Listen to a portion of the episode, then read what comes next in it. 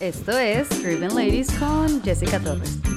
Hola, ¿qué tal? Una vez más por aquí. Primero quiero agradecer a las personas que están escuchando este podcast.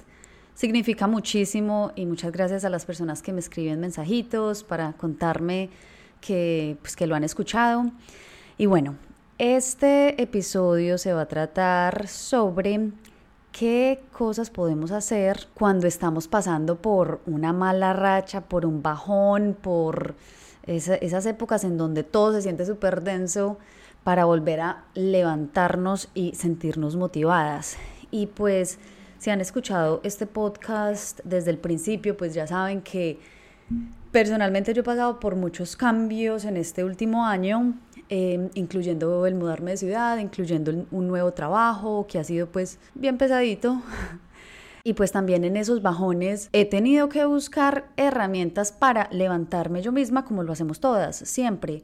Y pues en este episodio simplemente quiero compartirles lo que a mí me funciona en este momento me siento muy motivada, me siento inspirada, entonces siento que es el momento correcto para compartir estas herramientas y pues ojalá que ustedes también pongan en práctica lo que les resuena y pues espero que también se sientan motivadas e inspiradas en los próximos días. Y bueno, Número uno, cuando uno está pasando por un bajón, a uno se le olvidan las metas que uno tiene. Estas metas se sienten muy lejanas, como estamos en un momento como de mucha negatividad, pues no estamos pensando en nuestras metas. Entonces, número uno, reevalúa tus metas. Siéntate con lápiz y papel y escribe cuáles son tus metas. Si escuchaste el episodio anterior en el que estuve entrevistando a mi esposo, pues la verdad algo que me resonó mucho de lo que él dijo es que entre menos metas nos pongamos, tenemos muchísimas más posibilidades de cumplirlas.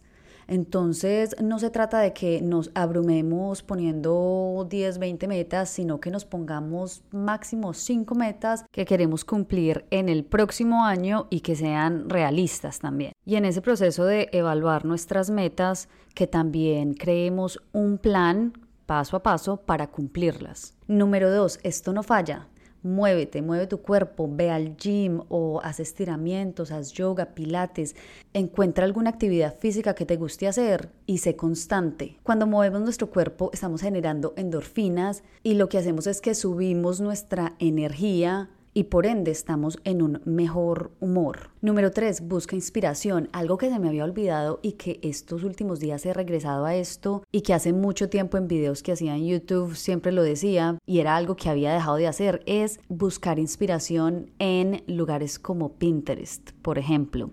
Yo hace mucho tiempo tenía un vision board que había creado en Pinterest y en estos días que les cuento que he estado más inspirada, más motivada, regresé a este vision board, hice algunos cambios pequeños, pero me acordé que mis metas son las mismas y han sido las mismas desde hace muchos años. Pero en el corre-corre, en la monotonía del día a día, a uno se le olvidan. Y así también es difícil mantenerte motivada si no estás mirando hacia un norte. Entonces está en mí mirar este vision board diariamente, recordarme mis metas para así asegurarme de que esté todos los días tomando pasitos así sean chiquitos para cumplirlas. He escuchado también desde hace mucho tiempo a Joey Dispensa y él siempre habla de esto, de que es súper importante sentirnos como si ya hubiéramos alcanzado nuestras metas. Y yo sé que esto se siente así muy ley de la atracción y a mucha gente de pronto no le resuena, pero en realidad lo que estamos creando es una energía más alta, más elevada, sintiéndonos agradecidos por lo que tenemos mientras vamos paso a paso en, el camino un poco más ligeritos hacia lograr esas metas que, que tanto queremos lograr. Número cuatro, esto también tiene mucho que ver con el punto número uno que era reevaluar nuestras metas.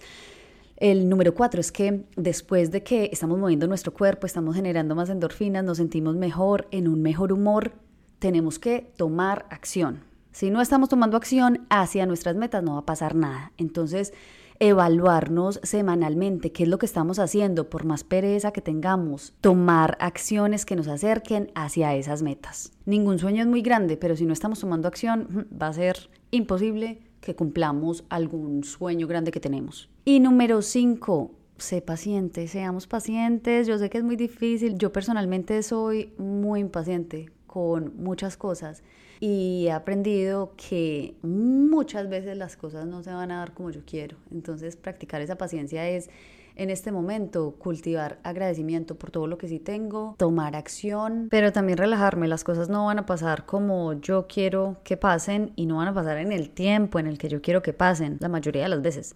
Pero si estoy tomando acción y siendo constante, no voy a estar ansiosa porque siento que voy caminando hacia, hacia un propósito, hacia una meta. Aquí también va mucho el buscar métodos que nos gusten para relajarnos. Por ejemplo, meditación. No tienes que meditar 10, 15 minutos, no. Con que medites 5 minuticos está súper bien. Hay mucha gente que le gusta también hacer journaling. A mí hace algunos años me gustaba mucho, lo hacía mucho. En este momento no, me siento un poco desconectada de eso, pero es súper importante buscar algún método que, pues que sí, que te resuene, que, que, que, sea práctico, que tú sepas que lo vas a hacer y ponerlo en práctica también. Como te digo, así sean cinco minuticos. Y bueno, pues espero que alguno de estos tips te, resuene, que lo pongas en práctica y si lo haces, déjame saber. Y pues ya sabes, nos veremos en la próxima. Chao.